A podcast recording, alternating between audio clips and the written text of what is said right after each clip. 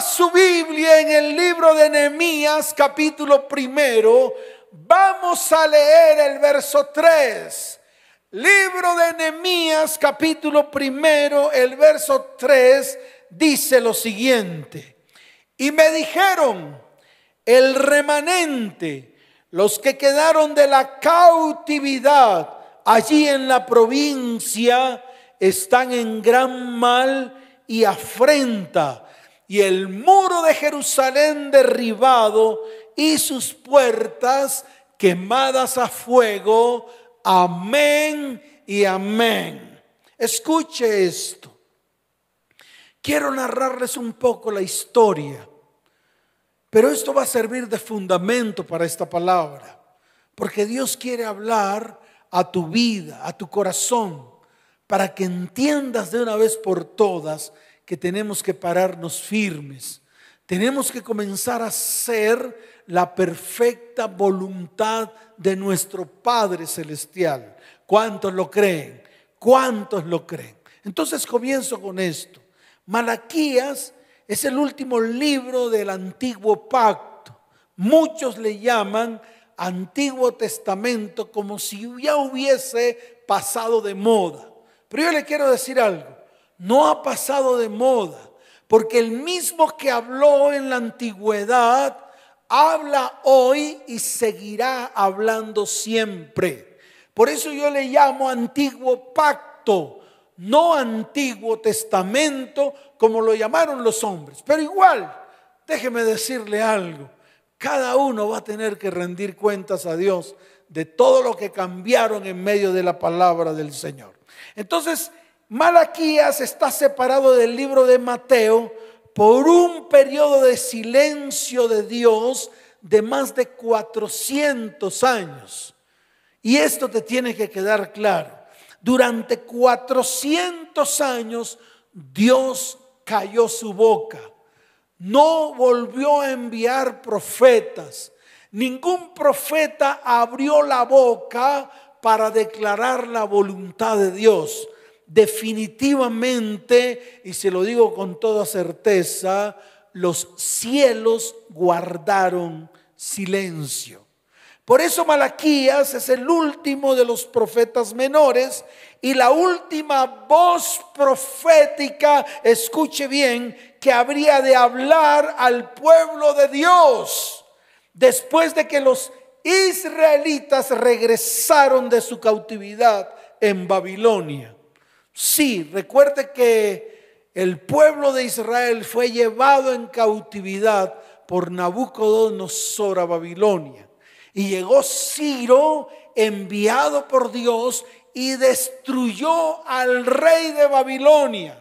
Y sacó un decreto para que todo el pueblo de Israel que estaba allí todo el pueblo de Dios saliera nuevamente a su lugar de origen, así como lo oye, a su lugar de origen. Por eso los israelitas regresaron de su cautividad a Babilonia, pero el pueblo no volvió unido, sino que retornaron en dos o tres grandes grupos.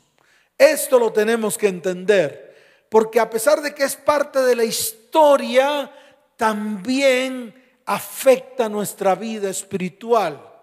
Porque déjeme decirle algo, muchos de los que están allí tienen que volver de su cautividad.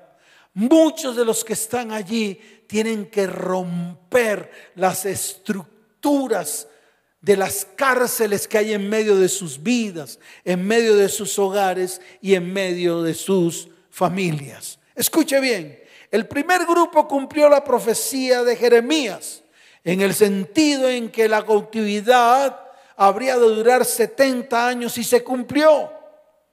Por lo tanto, ese primer grupo retornó a la ciudad, pero la ciudad estaba vacía y desolada. Jerusalén estaba vacía y desolada.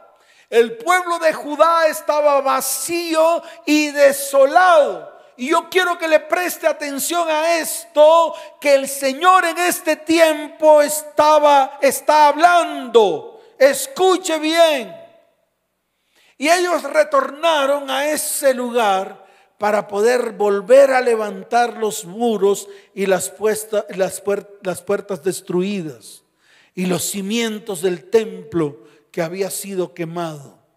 Y todo lo que había dentro del templo había sido robado, quitado, arrancado. Esto era una condición terrible. Por eso Malaquías es el fin del antiguo pacto. Es el comienzo de una nueva historia. Escuche que Dios le está hablando a la iglesia.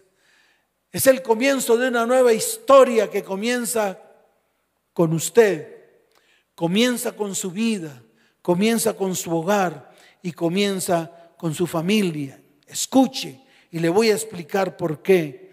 Porque esa nueva historia comienza con una promesa para la restauración y restitución de las familias de la tierra. Y esa palabra que declaró Malaquías es la que hoy está retumbando sobre el pueblo de Dios.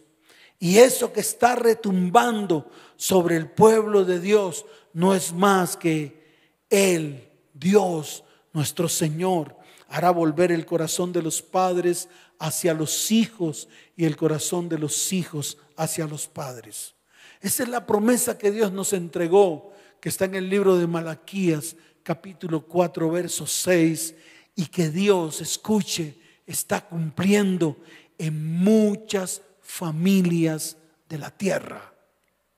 Y delante de nuestros ojos, porque lo he visto con mis propios ojos, como Dios mete su mano en medio de vidas, hogares, familias y descendientes y trae transformación y cambio, trae restauración y restitución. ¿Cuántos dicen amén? ¿Cuántos dicen amén? Dele fuerte ese aplauso al Señor, fuerte ese aplauso al Señor.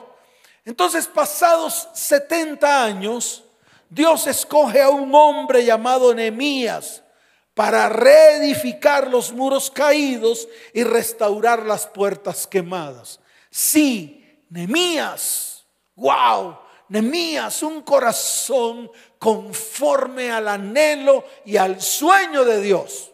¿Por qué? Porque precisamente el sueño de Dios era restaurar a su pueblo, así como en estos tiempos. Y se lo vuelvo a repetir. Dios quiere levantar Nehemías en medio de hogares y familias. Dios te quiere levantar a ti y a ti. ¿Para qué? Para reconstruir esos muros que se han caído, esas puertas que se han derribado, esas puertas quemadas a fuego, donde el enemigo entra y sale cuando se le da la gana. Y déjeme decirle algo, el enemigo entra no para hacer cosquillas. El enemigo entra para robar, para matar y para destruir. Así como está ocurriendo en este tiempo en las familias de la tierra. Nehemías escuchó la voz de Dios y cuando la escuchó, precisamente lo que está escrito aquí en el libro de Nehemías capítulo primero desde el verso, desde el verso 2. Dice la palabra que vino Hananí, uno de mis hermanos con algunos varones de Judá, y les pregunté por los judíos que habían escapado, que habían quedado de la cautividad y por Jerusalén. Y aquí está la palabra, y me dijeron, verso 3, el remanente, los que quedaron de la cautividad allí en la provincia, está en, están en gran mal y afrenta. ¡Wow! Una condición deplorable. Y tal vez Dios habló en este tiempo, Dios ejecutó en este tiempo. Pero yo quiero que tú mires lo que está ocurriendo en este tiempo, hoy, en medio de vidas, hogares, familias y descendientes. ¿Y qué está ocurriendo? Si no es la destrucción inminente de las familias de la tierra. El diablo se ha ensañado para destruir. El diablo se ha levantado para destruir los propósitos que Dios tiene desde el comienzo con cada vida, con cada hogar, con cada familia y con cada descendencia. Por eso nosotros tenemos que discernir los tiempos. Y estos son los tiempos. Dios necesita levantar Nehemías. Y uno de ellos tienes que ser tú. Te lo vuelvo a repetir. Uno de ellos tienes que ser tú. Tienes que colocarte el cinturón bien puesto. Tienes que levantarte en medio del oprobio. Tienes que levantarte en medio de la aflicción. Tienes que levantarte en medio de la destrucción. Porque Dios anhela un pueblo para bendecirlo, para sanarlo, para guiarlo a las promesas que Él le ha entregado a ese pueblo y hacerlo verdad en medio de tu vida, en medio de tu casa, tu hogar y tu familia. ¿Cuántos dicen amén? ¿Cuántos dicen amén? Dele fuerte ese aplauso al Señor. Ahora, ¿qué significan los muros? Porque es importante que tú lo entiendas. Los muros son los fundamentos de Dios en nuestra vida. Esos fundamentos basados en su palabra. Pero el problema de hoy es que hemos entrado en una etapa de relativismo espiritual. Todo es relativo toman la palabra y se la pasan por la faja. Toman la palabra y hacen con ella lo que se les da la gana. Algunos hasta las cambian y las tergiversan a su antojo. Déjeme decirle algo. El problema de hoy es que no somos obedientes a la palabra. La Biblia, lo que lo que el Señor declara a través de ella es lo que nosotros tenemos que comenzar a hacer. Por eso la Biblia dice que Dios aborrece la mentira y que serán condenados los mentirosos. En este tiempo la mentira se pone en lugar de la verdad y genera también leyes que son fundamentos mentirosos que acaban con los principios de Dios y por lo tanto acaban con el hombre. Y esos son los muros, los fundamentos, donde tú, tú, todas las familias de la tierra se tienen que, colocar encima de ellos, se tienen que colocar firmes. Así que no nos movamos de los principios y fundamentos de Dios y comencemos a hacer por obra lo que Dios nos ha mandado hacer. ¿Cuántos dicen amén? ¿Cuántos dicen amén? Las puertas es la justicia. Pero en este tiempo, la justicia y la injusticia han luchado desde el principio de la humanidad. Se han enfrentado la injusticia quiere prevalecer sobre la justicia y sobre la verdad. Pero déjeme decirle algo. Dios se ha levantado porque Él es el único justo sobre toda la tierra. Ya que la justicia tiene su asiento en la verdad. Es como un muro de contención que nadie puede traspasar. Así de sencillo. Es un muro de contención para que nadie haga lo que se le dé la gana. Mire, en el libro de los Salmos, capítulo 11, verso 3, hay una palabra especial que yo quiero leer, que la traigo a colación. Está en el libro de los Salmos, capítulo 11, verso 3. Mire lo que dice la palabra. Quiero que vayas allá. Quiero que la leas con detenimiento, porque esto va a servir de base para tu vida espiritual, va a servir de base para que te levantes en este tiempo. Dice la palabra, si fueren destruidos los fundamentos, ¿qué ha de hacer el justo? Te lo vuelvo a repetir, si fueren destruidos los fundamentos, ¿qué ha de hacer el justo? Dios les está hablando a todos los justos de la tierra, a todos aquellos que han aceptado a Cristo en su corazón, para que se afirmen, para que afirmen sus pies, para que comiencen a colocarse el apresto del Evangelio, para que la base de su caminar sea el Evangelio de la paz. ¿Cuántos dicen amén? Ahora, dice la palabra, que en este tiempo hemos entrado en una etapa en la cual El relativismo espiritual ha destruido vidas, hogares, familias y descendencias. En el libro de los Salmos, capítulo 119, en el verso 142, hay una palabra especial que yo quiero que tú leas. Libro de los Salmos, capítulo 119, en el verso 142. ¡Wow!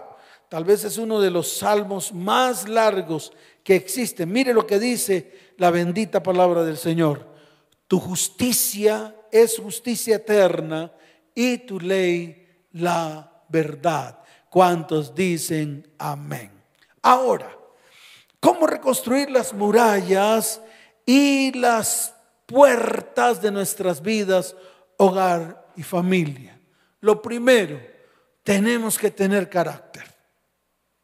Sí, así como lo oye, tenemos que tener un carácter firme y tenemos que tener el corazón como el corazón de Nehemías. Por lo tanto, en la vida de un cristiano, la reconstrucción de las murallas es un símil del restablecimiento de los fundamentos de Dios en medio de su vida, en medio de su hogar y en medio de su familia. Y yo se lo voy a volver a repetir. La reconstrucción de los muros, de las puertas, no es más que el restablecimiento de los principios y fundamentos de Dios a través de su palabra, que debe estar en medio de nosotros y que nosotros tenemos que ejecutarlo en todo tiempo y en todo lugar y en todo momento. Por eso necesitamos tener carácter. La gente endeble y temerosa, Dios no le pone atención. Dios quiere levantar hombres temerosos de Dios. Dios quiere levantar hombres esforzados y valientes Dios quiere levantar mujeres esforzadas y valientes, porque son los tiempos que Dios ha preparado para la restauración de vidas, de hogares, de familias y de descendientes. Pero nosotros hemos visto cómo vidas, hogares y familias tienen muros y fundamentos de Dios completamente derribados, se han desmoronado, han sido destruidos. Vemos matrimonios, hijos, economía, emociones, relaciones con Dios totalmente destruidos. Pero escuche, Dios en su infinita misericordia, en su infinita gracia, en su infinita bondad, extiende su mano porque su mayor anhelo es restaurar. Su mayor anhelo es que el corazón de los padres se vuelvan a los hijos su mayor anhelo es que el corazón de los hijos se vuelvan a los padres. Él hoy quiere tocar las vidas de las personas para que nos levantemos y edifiquemos los muros y restauremos las puertas para no estar más en oprobio. ¿Cuántos dicen amén? Por eso el primer proceso o el primer paso en el proceso de la reconstrucción aparece en Nehemías capítulo primero, verso 4. Yo quiero que lo leamos. Yo quiero que este sea un tiempo especial para poner atención a lo que Dios dice en su palabra. En el verso 4 de Nehemías capítulo primero dice la palabra. Cuando oí estas palabras me senté y lloré e hice duelo por algunos días y ayuné y oré delante del Dios de los cielos. ¡Wow! ¡Qué corazón el de Nehemías! Un corazón conforme al corazón de Dios. Nehemías tenía el corazón que ama lo que el Señor ama. Por eso te quiere levantar a ti como un Nehemías que haga lo que Dios anhela hacer en medio de las familias, en medio de los hogares y en medio de las descendencias. Por eso Nehemías observó la condición de su pueblo, la condición de su familia, la condición de sus ascendientes y colocó este anhelo en el corazón de Dios. En el libro de Nehemías capítulo 2, desde el verso 18 hasta el verso 19 dice, entonces les declaré cómo la mano de mi Dios había sido buena sobre mí. Y asimismo las palabras que el rey me había dicho y dijeron, levantémonos y edifiquemos. Así esforzaron sus manos para bien. Pero viene la amenaza y muchos están bajo la amenaza de sus enemigos. Pero en este tiempo Dios levantará banderas sobre ellos y serán destruidos a tu vista. ¿Cuántos dicen amén?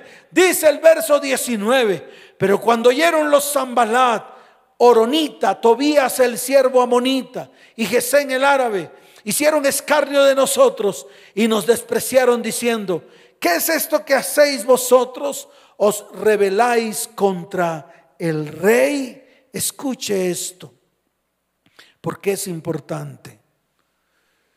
Tenemos que avanzar en el propósito sin importar aquellos que se nos atraviesen. Estos son enemigos de Dios desde el comienzo. Y así como son enemigos de Dios desde el comienzo, también son nuestros enemigos desde el comienzo. Por lo tanto, todos ellos están bajo nuestros pies.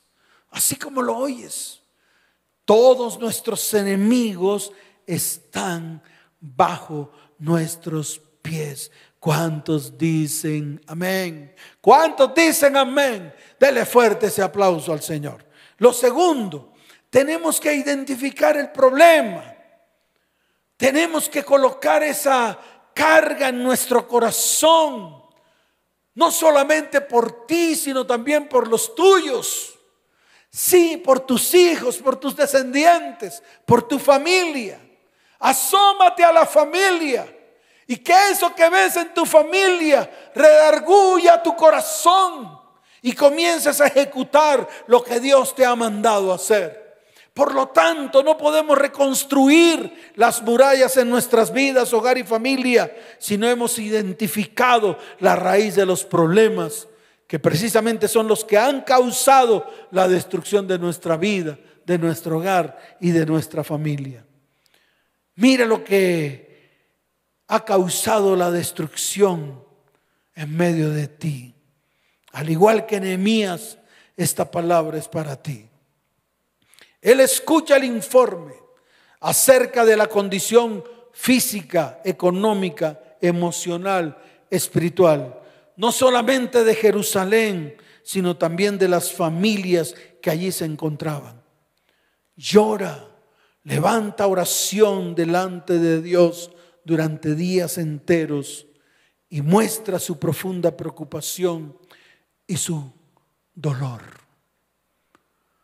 Yo te quiero decir algo. Deja de ser indolente.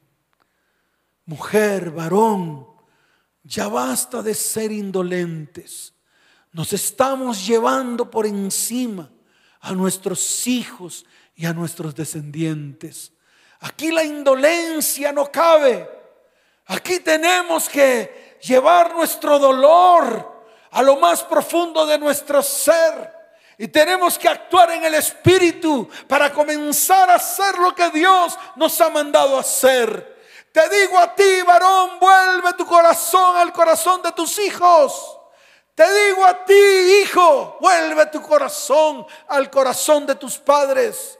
Porque este es el comienzo de lo que Dios quiere hacer en medio de las familias, restaurarlas y restituirlas en el nombre de Jesús. Lo tercero, viene la confesión. Y hoy tenemos que hacerlo delante del Señor. ¿Qué confesión está en el libro de Nehemías, capítulo primero, desde el verso 5 hasta el verso 7? Mire lo que dice. Y dije, te ruego, oh Jehová, Dios de los cielos, fuerte, grande y temible que guarda el pacto y la misericordia a los que le aman y guardan sus mandamientos Esté ahora atento tu oído, abierto tus ojos para oír la oración de tu siervo que hago ahora delante de ti de día y de noche. Por los hijos de Israel, tus siervos, y confieso, mírelo acá, los pecados de los hijos de Israel que hemos cometido contra ti. Sí, yo y la casa de mi padre hemos pecado. Y dice el verso 7, en extremo nos hemos corrompido contra ti y no hemos guardado los mandamientos, estatutos y preceptos. Confesar. Tú que estás ahí, confesar. Lo siguiente, compromiso y entrega. Volverse a Dios con todo el corazón comenzar a tener cotidianidad con Él, comenzar a anhelar la restauración y la restitución, levantarnos para hacerlo, porque lo que Dios dice en su palabra debe ser nuestra prioridad. Y por último, esfuerzo y valentía. Cuando leemos Mías capítulo 2, desde el verso 9 hasta el verso 10, dice la palabra, vine luego a los gobernadores del otro lado del río y les di las cartas del rey. Y el rey envió conmigo capitanes del ejército y gente de a caballo. Pero oyéndolo Zambalat, Oronita y Tobías, el siervo Monita le disgustó en extremo que viniese alguno para procurar el bien de los hijos de Israel. Pero yo te quiero decir algo. Hoy es el día de levantarse y volver el baldón a todos los que se han levantado contra nuestra vida, casa, hogar, familia y descendencia. Llámese cualquier tipo de pecado, la mentira, la fornicación, el adulterio, cualquier tipo de pecado, cualquiera que esté polulando en medio de ti, en medio de tus hijos, en medio de tu hogar y en medio de tu descendencia. Hoy vas a volver el baldón, porque ningún ita, que son los enemigos de Dios, podrá levantarse en este tiempo en medio de ti, porque vienen los tiempos buenos, los tiempos que Dios ha preparado para bendecir vidas, para bendecir hogares, para bendecir familias y para bendecir descendencias. ¿Cuántos dicen amén? Colócate en pie porque hoy es un día. Levante un día especial. Levanta tu mano al cielo. Hoy es el día de la bendición. Hoy es el día en el cual nuestros enemigos reculan, echan para atrás. Hoy los aplastamos en el nombre de Jesús. Levanta tu mano al cielo y vamos a elevar una oración por nuestras familias, por nuestros hijos, por nuestros descendientes, por nuestros hogares, por todo lo que está ocurriendo en medio de nosotros, por la ruina, por la escasez. Señor, hoy estamos delante de ti. Levanta tu voz al cielo y dile, Padre, hoy estoy delante de ti.